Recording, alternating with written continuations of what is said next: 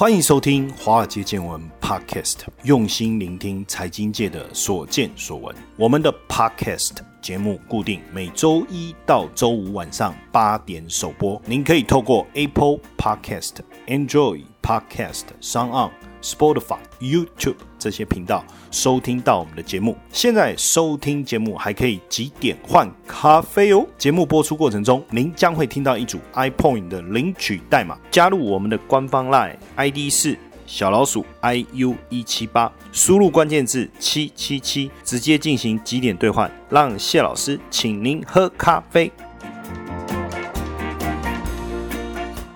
好，大家晚安，欢迎收听《华尔街见闻》Podcast，我是古怪教授谢承彦。每次的开场都一样哦，有时候也想换一下开场，可是又怕大家不知道现在在收听的节目的主持人是谁，所以还是开场的时候自我介绍一下。那最近呢，跟我儿子在聊天呐，我儿子念国三呐，现在不叫国三了，我也不知道什么时候改的哈，现在叫九年级。当然，这个年纪的小男生呢。大概也不太理我们哈，他总是有他自己的规划，但我还是跟他聊了一下。我说你现在是什么世代，你知道吗？他说 Z 世代。我说哎，不错哦，很好。那你知道爸爸什么世代吗？说 X 世代。他其实不知道了，这是我自己跟他讲，我们是 X 世代。然后聊着聊着呢，因为他在玩他的手机啊，我就开始说，你知不知道我们那个时候啊用的是 BB 扣？啊，什么叫 BB 扣？我说就是有人要找你的话呢，他要先打电话，然后呢这个电话会传到你的 BB 扣，然后 BB 扣上面就会显示出谁找你。那这个时候呢，你就要再跑去打电话，然后电话里面最早的时候是有人会留言，然后再来呢，你对方可以留电话哦，那你就回电话给他。他说怎么那么麻烦呢？为什么不像现在啊直接通讯呢？你看这就是一种。代沟，对不对？但我们这个年代呢？其实也是蛮迷茫的一个年代啊，我属于七零年代。那在我念高中的时候呢，那时候突然有了 BB 扣，到了大学的时候才正式的可以拥有自己的 BB 扣。那有了这个 BB 扣呢，其实也很很兴奋。为什么？因为这时候呢，好像朋友可以找你了啊，所以呢，大家平常呢有事没事一定要打一下传呼机，一定要 BB 扣一下。哎，我现在在哪里？哦，我现在在哪里？打电话过来。那时候还很流行很多的这个密码哦，如果要传给女朋友，可能要传什么五二。零啊，就我爱你，没事就要看一下自己的 B B 扣有没有人传呼你，可是实际上也没几个人知道你的 B B 扣号码。但三不五时呢，就要低头把自己的 B B 扣拿起来看一下，拿起来看一下，好像有一个 B B 扣呢很了不起一样啊。但是也变得很快。我记得我大学要毕业的时候，突然有了这个所谓的黑金刚大哥大，那个黑金刚大的跟什么一样，出去跟人家干架的时候拿来当武器，我看也差不多。甚至当时还很流行那个。黑金刚外形的水壶啊，有人真的就买那个水壶带在身上，看起来也是蛮威风的。但到了我念研究所的时候，开始有这个海豚嘛，Motorola 的海豚机，我还记得那时候是我爸买了一只这个大哥大，就是海豚机啊。哇，那时候兴奋的要命啊！过年的时候回去这个南部啊，不能讲乡下，以前我们都讲回南部叫回乡下，但现在不能这样讲，会被骂的哦。说你们这些天龙国的，老师说除了台北以外啊，就是乡下哈。那时候很很有趣哈，那回去南部啊，带着这个手机，三不五时就要拿出来看一下，感觉上好像有人会打电话找我一样。可是天晓得，有谁知道我那一支电话号码？哦，而且呢，明明手上就有手机，然后要打电话找人的时候呢，还问说，哎，哪里有电话可以借一下？为什么？因为那时候。哎，打手机出去是很贵的啊。不过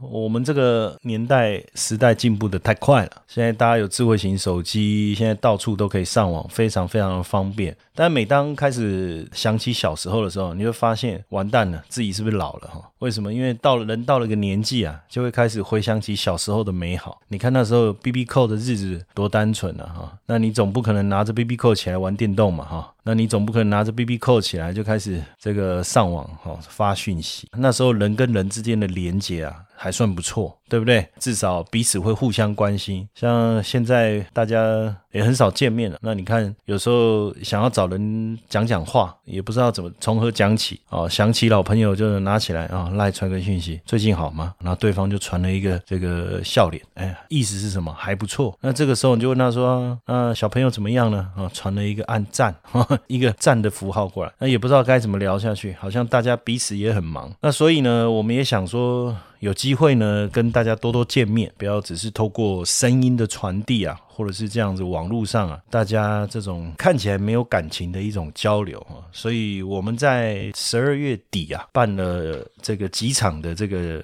呃华尔街见闻粉丝的见面会。那因为每到了十二月呢，不知道为什么我总是特别的感伤，不知道是不是因为圣诞节的关系，然后我们却没有下雪，然 后他装的自己好像很懂得过这个圣诞节一样，但我们又不能真的搞一个圣诞树，对不对？就要看到有圣诞树就猛拍照，然后还要摆个笑脸，哎，圣诞节耶，对不对？然后看哪里有圣诞老公公，跟他合照一下。那明明就就圣连圣诞节都没放假，那我不知道，明明是行宪纪念日嘛。那现在行宪纪念日也没放假，那我们在过节过什么气氛，我也搞不清楚。然后最近呃又一直下雨，整个人感觉郁闷了。所以每很奇怪，每年到了十二月，心情总是特别的低落，感觉一年过去了，回首一看，自己好像一事无成。然后接下来又要新的一年，那只有这个时候呢，能够告诉自己，希望来年能够好一点，Happy New Year。可是来了一个新的年子，为什么会 Happy 呢？不知道，但是总是要装一下。所以呢，也希望跟大家多见面哦，多聊一聊。所以如果大家呃时间可以的话呢，我们十二月十九号在高雄下午两点到五点。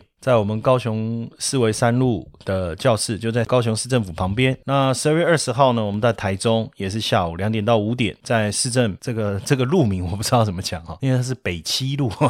他说你要去哪里？我要去北七路。为什么有人想这种路名呢？你北一、北二、北三、北四、北五、北六就好，你为什么来一个北七呢？你知不知道这个台语是骂人的意思吗？你住哪里？我北七啊。哦，我住北七路啊。你办公室在哪里？在北七路啊。但是真的就是北七路。计程车司机问你你要去哪里？我北七路，你骂你怎么骂人呢？对不对？我只是问你路名而已，没有，我真的是要去北七路。十二月二十二号礼拜二下午两点到五点，在台北我们松山路台北的教室啊，永春捷运站四号出口这边。如果你是比如说桃园啊、新竹啊，你想要坐火车来也很方便哦，就在松山车站附近。那十二月二十三号呢，台北晚上哦七点到十点。那因为这一次我们的活动聚财也支持我们来共。襄盛举哈，聚财网，我相信如果平常有接触比较多投资讯息的朋友，一定也知道，呃，算是我们台湾首屈一指最早的投资社群网站。那聚财网的创办人也是我非常佩服、非常敬佩的一个创业家。有机会想说也可以啊，要他来我们华尔街见闻跟大家聊一聊啊。那在十二月二十九号哦，十二月二十九号礼拜二下午两点到五点，他是在新北中和的板南路哦，也是坐捷运就可以到了。那因为当天我们有两段。的活动，第一段我们大概一个小时的时间呢，就是我们的财经脱口秀哈。那因为我一直觉得讲投资、讲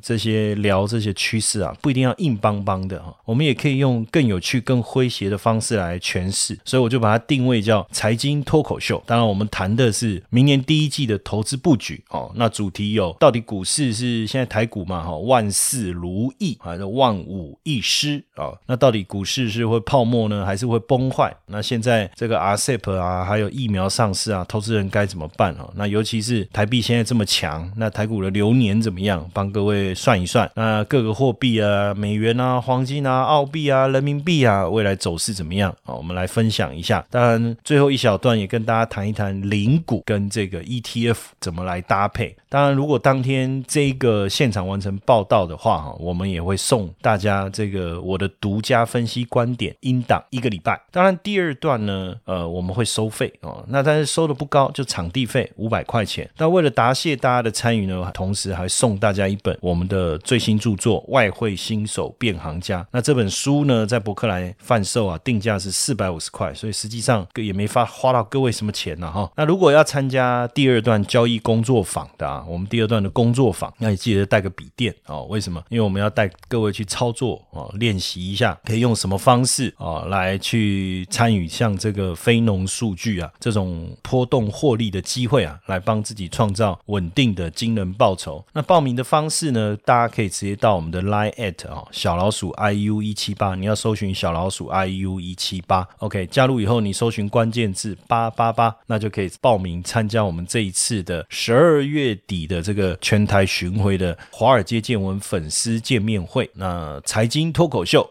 还有交易工作坊啊，我们总共分两段一并来举行。那因为我们这次的场地呢规模不太大，因为我们这次是第一次来办这个活动，也不知道多少粉丝会来哦。那为了避免让自己太难看啊，因为到时候人家说，哎，原来谢老师你没有什么粉丝啊，你不是说每一集听啊两三万人至少？我说对呀，那怎么没什么粉丝呢？哦，为了避免尴尬呢，所以我们把场地弄小一点，那弄小一点挤一点，感觉粉丝就多了嘛哈。所以我们的位位置有限哦，所以没有办法招呼太多的朋友哦，所以大家如果有兴趣，时间允许，那就赶快来报名参加我们这一次十二月份的粉丝见面会哈。输入关键字哈，就三个数字啦，八八八，好不好？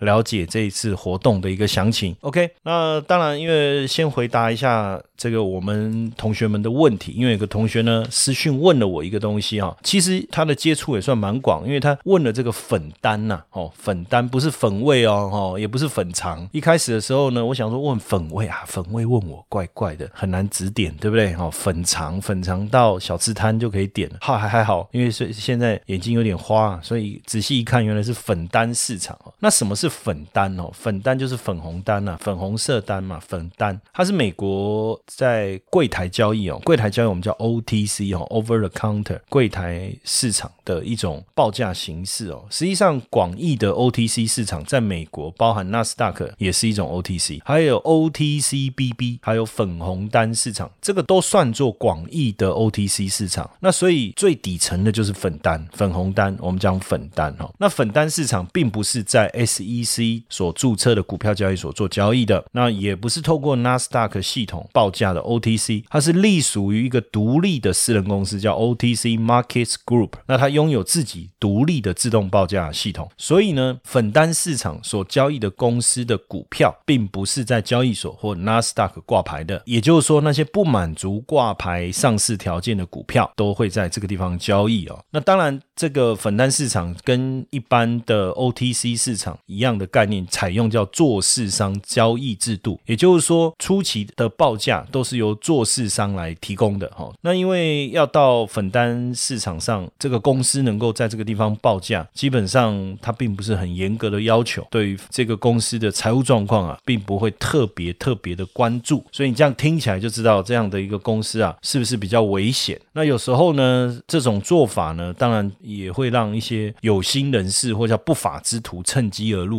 就告诉你说这个公司未来很有前景，它在这个地方虽然很便宜，但是你先买，因为以后呢，它前途不可限量。那听起来很熟悉，对不对？那如果你有看过有一部电影，就是这个里奥纳多·迪卡皮翁演的《华尔街之狼》，那这个也是真人真事的故事嘛。这个《华尔街之狼》里面所讲的这个股票就是粉单市场里面的这个男主角哦，就是里奥纳多·迪卡皮翁饰演的这个男主角，他就是销售这个粉单公司的股票哈，捞了非常非常多的钱。那里面的场景其实就我们在金融市场的人可是非常羡慕，对不对？点烟的时候他是拿美金来点呢，哦，这个是多么的嚣张，多么的霸气。那有自己的游艇哦，那每次 party 的时候，哇，这个就不能再讲下去了，可能再讲下去。这个破坏形象，对不对？但是《华尔街之狼》里面演的这个其实就是粉单股票。那粉单股票其实跟台湾的未上市的概念是非常非常像的。那只是说台湾的未上市并没有纳入到真正的法律的一个规范。也就是说，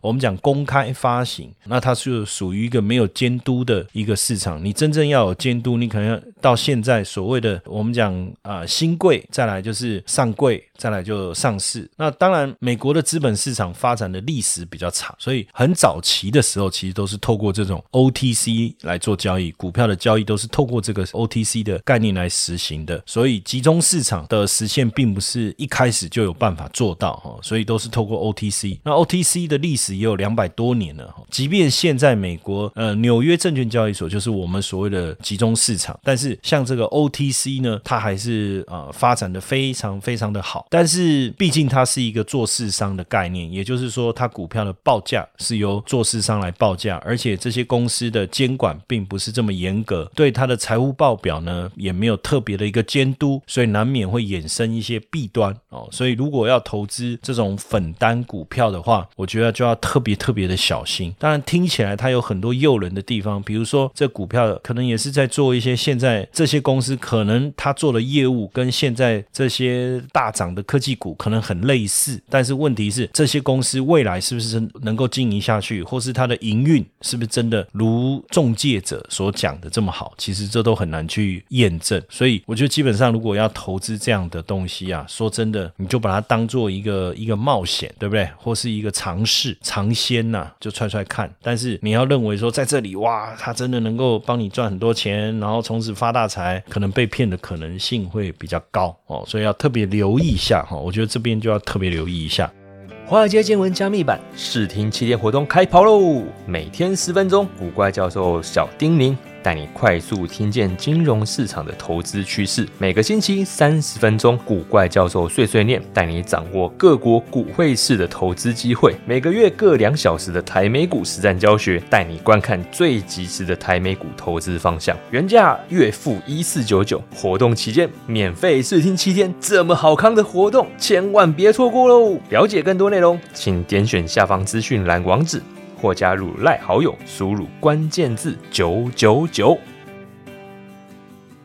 那当然，讲到投资这个环节，最近大家最关心的是什么？就是我们上次气得要命，然后骂了一整集的这个劳动基金的弊案哈。那其实我我也一直在想说，骂归骂哦，但是不是能够把他的手法来跟大家分析一下？但是呢，我又在想，如果这一集真的把这些东西讲出来，那怎么办呢？因为他们的手法我很清，我也不能讲我很清楚，但是我知道怎么去比对他们做的这些事情。因为毕竟过去我在基金公司待过，也在自营部待过，我对这个环境稍微有一些些熟悉。可是如果讲出来怎么办呢？所以万一我们这一集出来以后呢，隔了几集以后呢，各位没有再继续看到我们华尔街见闻的更新的话，记得啊，帮我报警，而且呢要照顾我的太太跟小孩，帮我照顾，因为可能我因为这样子呢就被。哎，这些主力不知道可能带走了吧，还是怎么样哈？所以如果万一我们没有上架、没有更新的话，务必要帮我报警，好不好？我只好先公开呼吁一下。那因为这个劳动基金呢，这一次出问题的这一个投资组组长啊，叫尤乃文嘛，他掌握的这个资金啊是两兆啊。那你知道两兆资金呢，实际上对这些投信业者来讲啊，它就像是一个这个话剧的跟当啊，哈。这个真的在路上，不要讲在路上，在路上横着走撞到人，那当然一定要说对不起哦。但是如果他到投信公司撞到人，真的是不用说对不起，因为大家一看到哇，这一个基本上没有人想不会想跟他巴结的哈。那所以你看哦，他这一次跟这个保家资产这个主管叫邱玉元哦，那合作哈，算算不算里应外合？但是因为现在都还在调查当中，很多东西啊，我们都只能讲说，我们透过像这个《金周刊》啊，或者是《天下杂志》啊，媒体上面报道。找的资料，我们来讲解哦。但是到底情况是怎么样？有一些东西其实都还是有迹可循哦。在这个地方啊，最重要的关键是什么？我跟先跟大家说明整个时间轴哈。因为这一次这一个事件里面呢，非常重要的另外一个主角就是这个永冠 KY 哈，就是永冠 KY 这一只股票。那实际上大家也会觉得很奇怪，为什么？因为过去保家集团呢，大家都说他们是台湾的巴菲特啊，他们买很多公司的股票，并不是一家。那他们喜欢买的股票都是一些。价值被低估的啊，比如说它的资产很多，但是股价净值比偏低。那公司呢，在台湾的市场又占有非常大的一个一个市占率哦，算是有很好的一个进入的门槛。那所以经营也都是相对稳健哦。比如说他们持有的股票，像这个东元呐，或者是这个这个元百啊，或者是他们之前有操作的台新金啊，或是像这个永丰金啊，甚至他们现在持股比例相当高的樱花建设啊，这些就。他们投资的一个角度来看呢，实际上都是股价被低估哦。那公司所拥有的资产价值也好，整个经营的价值也好，是算是相当高的，所以也算是长期投资想要赚取这个公司成长非常好的一种概念。那甚至他们也会以要协助公司进入良好的一个公司治理这样的一个角度进入这个董事会来监督整个公司的一个营运。所以这一次出现这个跟劳动基金出现这个弊案的这个讯息出来啊，确实让大家觉得吓一跳。哦，那到底是他们公司由主管带头来操作这整件事情，还是个人的行为？我说真的，我们也不清楚，这个还要等检调呢去帮我们调查。但在这里面呢，有一个关键是什么？就是六月十九号股东会。那股东会之后，大概就七八月，就是这一次尤乃文跟这个姓邱的这一位啊，他们跟一些投信的参会之后，那这个永冠的股价就开始大涨。那当时当然今年六月嘛，那永冠大家会觉得说，哇，啊这个绿能啊、风力发电概念股，似乎市场上就对这一个公司的这个前景看得非常非常的好。但是很奇怪的事情是，就是说从七月开始。大概一直到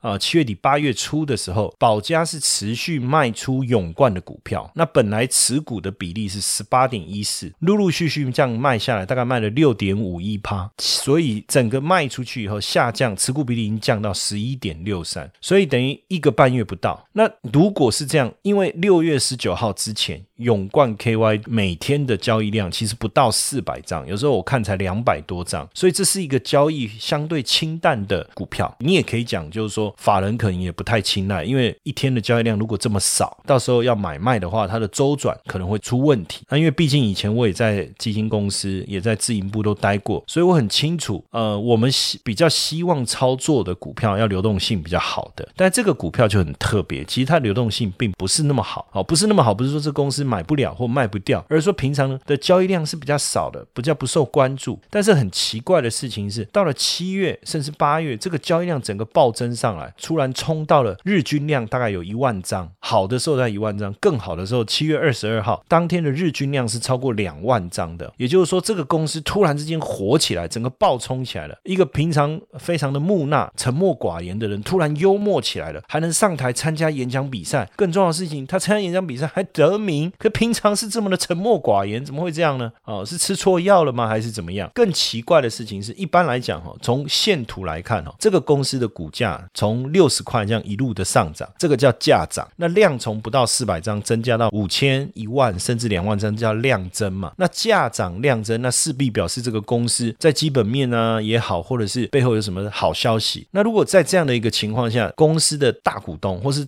持有的大户一般来讲一定是持续增加他的持股的，但是很奇怪，就是在七八月这段时间，大户我就讲持有四百张以上的大户，它是持续减码的。那这段时间减码的幅度是多少？就差不多是八点八帕多。那刚好就跟保家减码的幅度几乎是相当相当的接近。那等于是说，六月十九号股东会，保家取得董事席次以后，就开始卖股票。OK，那但是大部分这么大的量。抛售出来应该会给市场带来比较大的卖压，但是没有大户的减码，反而这个股价呢是往上走，就跟我们一般理解的情况是不太一样的。那当然，当时我们不理解，现在看起来就懂了。好，问题是这么大的量抛出来以后，这个股票卖到哪里去？那我就发现说，哎，在七月这段时间，尤其是量特别大的时候，你知道道理啊？一般来讲，如果要去买一家公司的股票，可能由一家投信开始，到两家投信、三家投信，好的股票的投信要去买，一定是陆陆续续买进，对不对？那他不会大买一天就不买，或大买两天就不买。一个好公司的股票，一定是持续的布局加。码甚至长期持有，但是这个永冠呢，投信大买的时间是在什么时候呢？就七月二十二号这一天大买了一千呃六百一十六张哈买超，然后前面也有买，但买的不多。那这一天之后也没什么买，七月二十九号又是大幅度的加码。那这个时间点投信的加码刚好就跟保家减码的时间刚好就重叠了。更吊诡的事情是什么呢？更吊诡的事情就是在九月十六号，就劳金局的高层呢，就是因为有收到检举。所以决定要找这个尤乃文过来问一问哦，那当然就表示出事了。那所以收到信的时间一定是比九月这个十六号这一天发生什么事呢？这一天就是这个劳动部的部长办公室有接到检举，就说哎这里面有问题，所以他们就想要了解一下他的状况。这个尤乃乃文的状况，然后也决定要把它调离主管职哈，然后而且要送政风单位调查。当然，我相信九月十六号这个动作在之前应该就有风声了。所以很妙的事情是，我们就在九月十五、十六、十七三天就看到投信突然之间又大幅度的卖出他手上的股票。所以如果我们这样对照一来一往，投信大买的时间点就是在七月底，就是我们看应该就是这个尤乃文跟保家的邱信主管跟这些投信吃饭过后，然后呢就在在劳动部接到检举要调离这个这个尤乃文的职务的那几天哦，然后投信就大卖股票。奇怪嘞，他们对于这个讯息的掌握度还真高啊！可是这个一来一往其实也没有什么赚赔，但是对保家来讲那当然不一样，因为他买股票的时间就是在六月十九号之前，那所以你可以讲他的持有的成本应该就是在六十块以下，那他在往上卖，往上卖，我就稍微算了一下，当然也不是这么精准，就我就大概算了一下，大概他就是平均卖出去的的成本大概就落在九十块、九十二、九十五这附近，平均下来。那假设我们就从六十块一路之前持有到九十块卖掉，你知道获利有多惊人？五十趴哎，这个很惊人的一件事情啊。所以你看，我们做股票多笨啊，我们还看线图，低买高卖。实际上，真正做股票的最高阶的精神跟风范是什么？就是我要卖股票，我要找一堆人来接啊，对不对？我逢低买进，买进以后呢，拉高以后呢，而且我找的呢，还不是一般人呢，我找投信的、代操的，找这个政府基金来支持，再把股票给卖掉。你看，这样股票操作起来是不是才是漂亮？这才是真正的所谓的操盘手，或是真正的股神才做得到的事情嘛。所以有时候我们再想一想，我们学这么多技术指标，什么法人的这个筹码，什么景气循环、产业分析，后来我想一想，真是多余的。你看，如果能够懂得找一些关键人士来吃饭的话，那股票做起来不是简单很多吗？你看，六十块买，九十块卖，哇，大赚五十趴。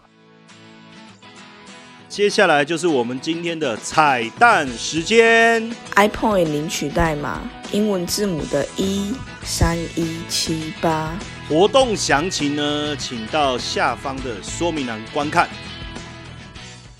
那这些到底是谁在参与？当然我也很好奇，所以我就上网，我就利用嘉实资讯的软体查了一下。那查了一下以后，我就发现说，哎，奇怪。当然我们没有预设立场，我们也没有对号入座，我们只是把我们看到的资料啊解读一下。当然我还是跟各位提醒一下，如果过几天以后我们华尔街见我没有再更新上架，记得帮我报险，我可能被人家绑架了，因为我泄露了太多不该讲的机密。但是不讲又不痛快，对不对？看了这些讯息，但是我讲这些资料在嘉实资讯上面找都找得到哈。那七月二十二号大买的公司有哪些哈？有和库证券哈，有兆丰城中分行、元大北屯分行，还有永丰金证券、元富证券、凯基证券。那一般来讲哈，你如果是比如说你是主力大户，或者是你是市场派，说真的了不起，就是某一个分行，那你是总公司，那就不得了，那可能就是跟这个证券商有合作的投信，那大部分会在总公司下单。可能代抄的部分会比较多哦，所以我们刚才念了几家。那同时在那一天呢，华南永昌工程分行，呃，群益金鼎的内湖分行就卖出卖超比较多。我们没有暗示任何这个资讯给各位，或是误导大家说我们刚才念的他是不是有什么样的行为。我只是照着资料上面的顺序念给各位听哦。那我刚才讲说七月二十九号他又加码，那加码最多的是谁？凯基台北，再来是群益金鼎大安。然后呢，还有这个富邦阳明分行、永丰金证券、台新证券，这都是总行哈。统一跟兆丰，那卖超的券商是谁？又是群益金鼎的内湖分行。那还有一个是国票安和分行。那有趣的事情是我们刚才不是讲吗？七月底啊，吃完饭以后啊，听说很多投信在现场啊。当然这是金周刊报的料嘛哈。然后呢，我们刚才就点了哦，就有几家投信七月二十二号大买，然后二十九号又加码哦。那当然就是保家要卖他手上的股票。好，所以我们刚才就念了几个券商哦，卖超前几名的。那我我相信这些券商现在想一想哇，那几天做交易，好，哎，现在真是倒霉，现在又被人家对号入座。没有，我们只是照着上面的这个资料来念哦。那九月十五到九月十七，我们刚才就讲说啊，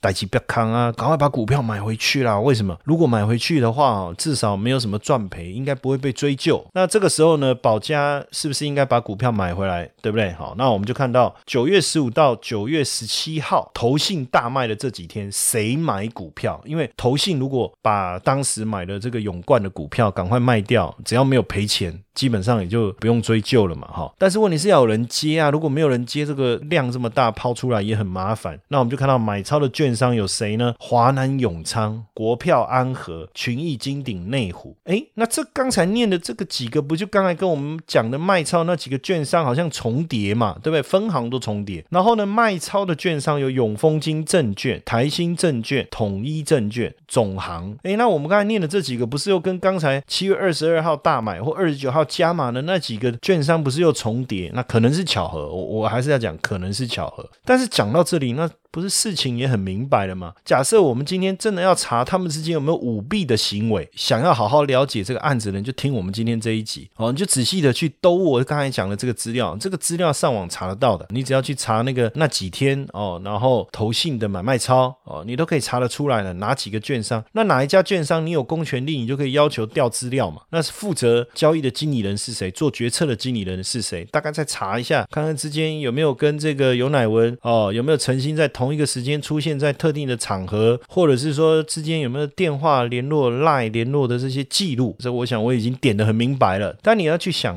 就是说说，当我在看这些资料的时候，为什么要把这些东西拿出来讲？那这个对我们操作我们什么帮助？基本上你要做到这么漂亮 也不容易啊！你要约到这些投信的经理人，然后找他们吃饭，然后暗示他们啊什么时间点发生什么事情要做什么。当然，我我我也觉得很奇怪，就是说现在投信的监督的环境是这么的严。严格为什么还可以有这种舞弊的事情发生？所以到底是真的严格还是假的严格？如果以在我们这个行业啊，基本上你你的证券账户的买卖啊，其实都要申报的，都要申报。如果你在投信。哦，尤其是像这个基金公司，你在里面任职啊，你的家属啊，你的小朋友，实际上这个账户啊，固定一段时间就要申报，里面有没有持股，什么持股有没有变化，买进要解释理由，要卖出还要得到这个基金公司的允许，就是你任职单位的允许。那这么严格的情况下，为什么还有这些舞弊情形的发生？所以你有时候想一想，不是很不公平吗？我们已经错过台湾前烟角木最好赚钱的那个年代。当我开始做股票的时候，股票。市场就是崩盘又崩盘，要不然就一堆舞弊的案件，对不对？好不容易等到现在，我大概有一点能力了，那年纪也大了，也不敢冒险。然后呢，又看到这种劳动基金像这样子的一个舞弊的案件，都不知道说，我都开始怀疑人生，觉得说我我们学这些投资干嘛？难怪以前我都说，哎，人家说千线万线不如内线，不如一条电话线。我说，哎呀，你们那个只是顺口溜了。不要每次拿那种顺口溜来讲，没想到哎，事实真的是这样。只是说现在可能要改一下，千线万线啊，不如赖群主那条线，还是 Instagram 啊，不是 Telegram，对不对？所以说到底还是还是蛮难过的哈。就是说人性本善还是人性本恶这件事情，我想也不用多讨论。有的人是好人一辈子，有的人是坏人一辈子哈。但是问题就是说，遇到这样的一个事情，我们在看的时候，我们也不是放大镜，但是你就会发现说，就是有人会去做这种事。事情，那我们这么认真踏实、脚踏实地在做分析，我们永远买的就是那些财务报表看起来很好的公司的股票，但是远不及人家做这样的一个炒作，几个月的时间赚了五十趴，这个要怎么说呢？那到底有没有天理？如果说这些人能够被好好的办一办，可能我们心里还会爽快一点。但是就像我们上次讲的那个谢清良的案子，被判了两年，对不对？那么多钱就判那两年，根本不用做到两年就假释出来了。所以是不是也鼓励我们呢？所以如果你勇敢一点，对不对？聪明一点，好好的捞一票，这辈子不愁吃穿，当然还是不好，对不对？但是有时候啊，看到这样的事情啊，我觉得有时候也不知道该说什么，对不对？因为我不知道该下什么结论了。就是说，讲到这，我已经不知道该怎么下结论了。那我只能祝福大家 身体健康，万事如意了，好不好？我们明天晚上见。好外好外，华尔街见闻抖内功能已经开启喽！如果呢你也想支持华尔街见闻，欢迎到下方资讯栏点击赞助链接。